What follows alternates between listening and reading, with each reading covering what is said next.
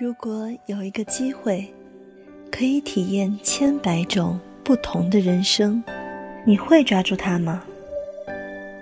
体验一份爱情。当一个女孩说她再也不理你，不是真的讨厌你，而是她很在乎你，非常非常在乎。体验一种生活。我听人讲呢个世界有种雀仔冇脚。我只可以一直咁飞啊飞，飞到攰嗰阵就喺啲风入边瞓觉。体验一次死亡。对喽，如果你活着，早晚都会死；如果你死了，你永远都活着。来吧，让我们一起追着这每秒二十四帧的画格，去体验另一份人生。亲爱的听众朋友们，大家好，欢迎收听本期《追影者》，我是主播郑凯浩，我是主播程一帆。有这样一个问题：一个女性从出生到成人，只是简简单单的活着，究竟会经历一些什么？从一个女孩到一个少女，再到一位成熟的女性，她会遇到哪些事，成为一个怎样的人呢？二零一九年上映的韩国电影《八二年生的金智英》，就讲述了这样一位韩国女孩的人生故事。今天，我们希望可以和大家一同分享一下这部电影，以及电影背后的那些事。电影的主人公金智英是那种你在路上每天都会迎面遇到的普通女孩。她受过高等教育，有着一位温柔体贴的丈夫和一个可爱的女儿。结婚后，她因为生育从公司辞职，成为了一名全职妈妈。看起来她似乎过着非常舒适惬意、令人羡慕的生活，但对于金智英来说，仅仅是努力地扮演好妻子、母亲、儿媳的身份，就已经让她疲惫不堪。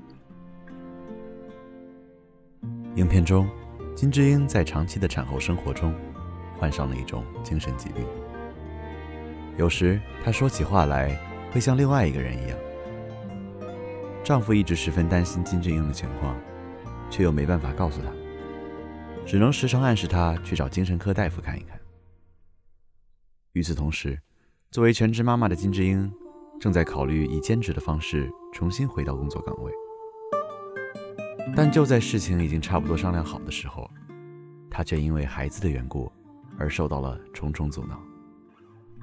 孩子没有人看护，而丈夫请育儿假的决定又遭来了婆婆的一顿痛骂。在一顿波折后，金智英最终得知了自己的精神状况，并且开始接受心理咨询。虽然她最终也没能回到自己的岗位，但是她也开始慢慢的和自己、和这个世界和解，也通过写作的方式，开始慢慢梳理清自己的故事。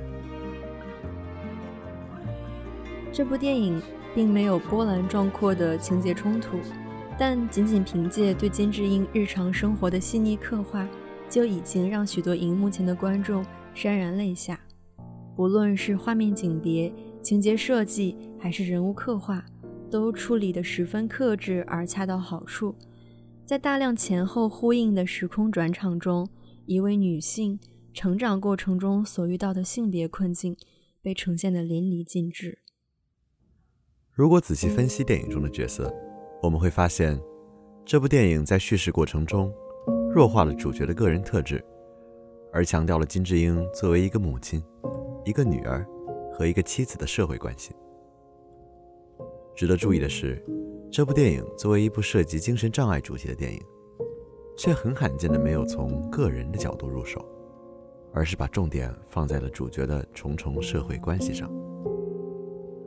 我们也想先从这些角度和大家聊一聊主角金智英的故事。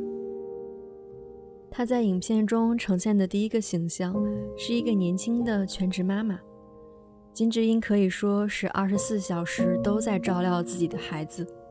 当妈妈问她是否吃过晚饭时，金智英说：“喂孩子吃饭的时候也顺带着吃过了。”不论是饮食还是起居，他似乎都以孩子为生活的重心，浑然忘记了自己的自我价值。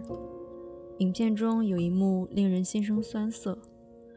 当金智英在和一群妈妈们聊天时，谈到自己大学本科专业以及现在的生活处境，一位妈妈说：“真不知道当时那么认真学功课有什么用，可能是为了给孩子教数学题吧。”认识金智英的第二个视角是作为家庭中的一个孩子，在成为一个妈妈之前，她也曾经是一个女儿，有着一位坚强果敢的妈妈。固执矮板的爸爸，英气逼人的姐姐和心地善良的弟弟。影片中，金智英作为女儿的家庭关系和作为妈妈的家庭关系相互映照、相互补充，从两个不同的角度审视了家庭生活。仔细揣摩，我们会发现两代人中间传递了不少价值观的差异，包括爸爸认为的女孩子干脆在家里等着出嫁好了。以及妈妈说：“没事的，那个年代的女人都要出门打工干活。”回顾我们自己的生活，也可以想一想，究竟是哪一部分观念在不断发生差异，而哪一部分观念，则在一代一代人中间保留下来了呢？她的第三个社会身份是作为一个妻子出现的。金智英至少是幸运的，她和男友因爱情步入婚姻。她的丈夫郑大贤是一个上进、体贴、近乎完美的男人。得知了金智英的精神状况之后，替她在家人面前打掩护，愿意请育儿假，让妻子有出门工作的机会，以及想各种办法引导金智英走出困境。但婚姻并不只是他们两个人的童话。影片中，金智英和丈夫去婆家过节，丈夫看到智英太劳累，而让她休息。婆婆冷嘲热讽地说：“我的儿媳妇真是有个好丈夫。”啊而知音连连解释，这些在家都是自己做的。但婆婆也曾扮演过和金智英一样的儿媳角色，她是不是经历过相似的事情呢？在梳理完这些与女性相关的社会身份之后，我们或许需要从中退一步，看一看这个语境背后的逻辑。影片中，金智英曾经说过这样一段话：作为一个人的母亲，作为一个人的妻子，有的时候也会觉得幸福，但是有的时候又有被困在了哪里的感觉。她究竟是被困在了什么地方呢？在就业之前，爸爸出于婚姻关系的考虑，几乎直接否决了金智英就业的可能性。在职场中，金智英因为可能会结婚育儿，而得不到一个提拔的机会。在妈妈们互相聊天时，大家一边调侃着自己的本科专业，一边不断的强化一个事实：我们的过去经历只是为了让我们的孩子更好成长而已。仔细想想，我们会发现，在这些被定义的社会关系背后，隐藏着一种对于个体价值的弱化。和对于性别这个标签的过分强调。但是，当女性日常生活的安全都没有办法得到保障时，探讨女性的个体价值也似乎成为了一种奢求。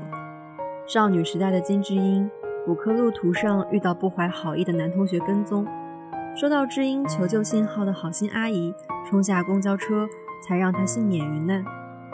而虎口脱险之后，爸爸说的第一句话是怪他校服裙子穿得太短。女同事们后知后觉地发现，公司的女厕所被保安装上了摄像头，公司却为了名声息事宁人。听闻此事的金智英走进公厕后，也会不安地查看是不是有针孔摄像头。这似乎已经成为了一种畸形的常态，大家对此习以为常。金智英的爸爸甚至说：“这种事情就是会发生啊，女孩子不保护好自己怎么行？”回到影片中，潜藏在故事情节背后的这套价值观，实际上是通过无数的细节描写与人物刻画铺陈出来的。我们先来看一看电影中的那些经典人物形象。金智英的上司金组长，可谓是一个职场上的女强人。生完孩子之后，一个月就回到了职场。在外人看来，她雷厉风行，但她却仍然无法施展自己的才能，还多次遭到上司的嘲讽。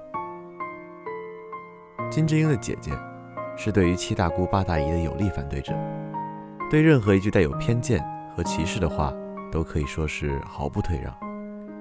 但其实她也和妈妈一样，为了弟弟妹妹默默付出了很多。最成功的形象或许是金智英的妈妈，一个坚强而充满着隐忍的母亲。小时候成绩是兄妹里最好的她，为了供哥哥上学，被迫辍学去踩缝纫机打工。影片中最催人泪下的桥段，或许就是当金智英的妈妈得知女儿的病情，来探访她时，却听见女儿病情发作，用外婆的口吻说。这么多年来，你踩缝纫机供哥哥们上学的时候，妈妈一直都看在眼里。妈妈真的很心疼。这部电影之所以能催人泪下，不仅仅在于丰满的人物刻画，也在于影片设计的诸多细节。比如过年时婆婆送给金智英的那条所谓排了很久队买到的围裙。实际上是去银行办理手续时送的一条。比如，爸爸把金智英最喜欢吃的奶油面包继承了智英弟弟最喜欢吃的红豆面包。除此之外，电影里还有一位阿姨在超市买东西的时候问：“我不是今天的第一位顾客吧？”因为在传统的韩国人心中，如果一天开始遇到的第一位顾客是女性，是不吉利的象征。正是这些小小的细节编织在一起，构造出了影片沉默而有力的氛围。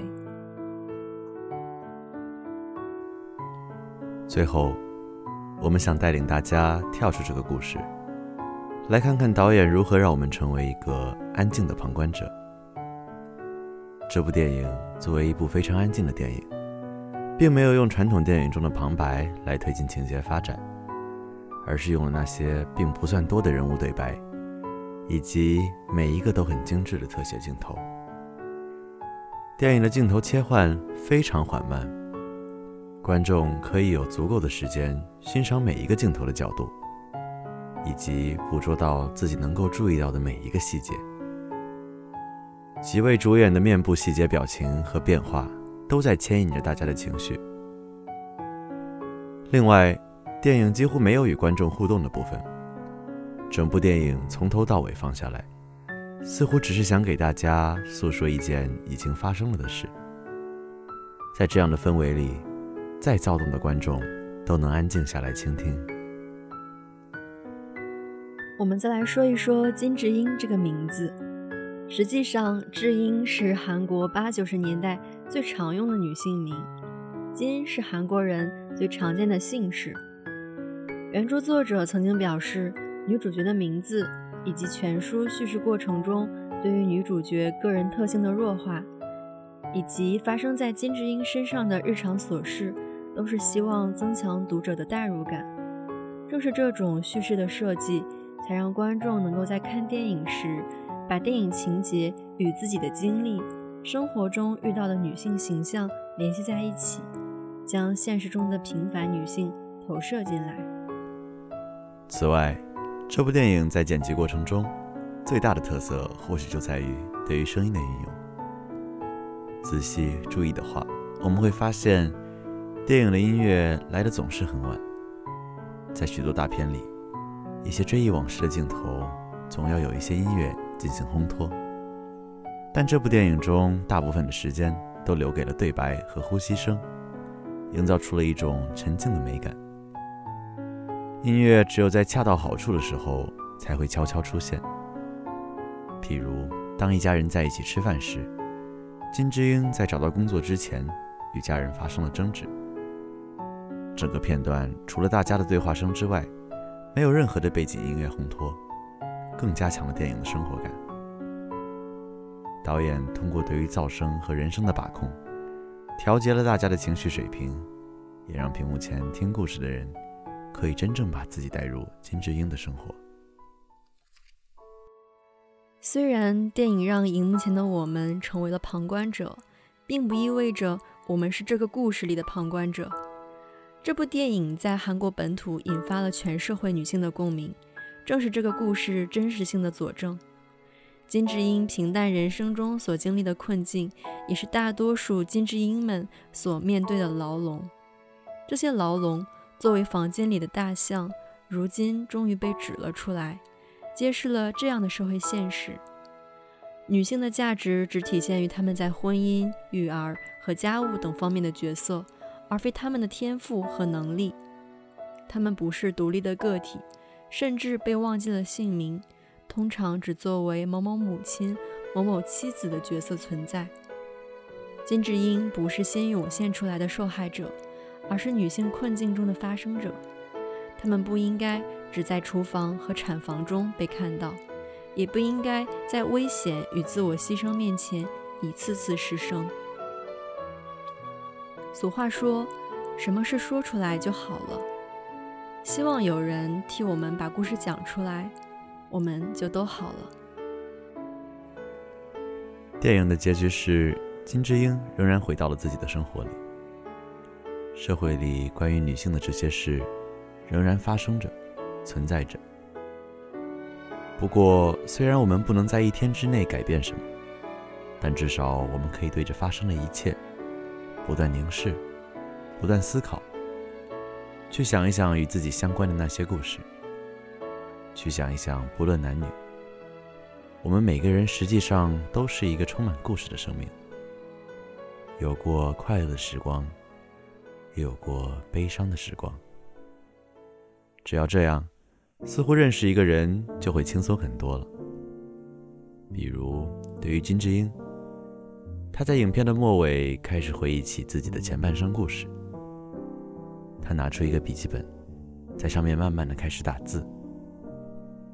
他写下：“他是在一九八二年的四月一日，在韩国首尔的一个妇产医院，以五十厘米的身高和二点九公斤的体重出生。”出生的时候，父亲是公务员，母亲是一个家庭主妇。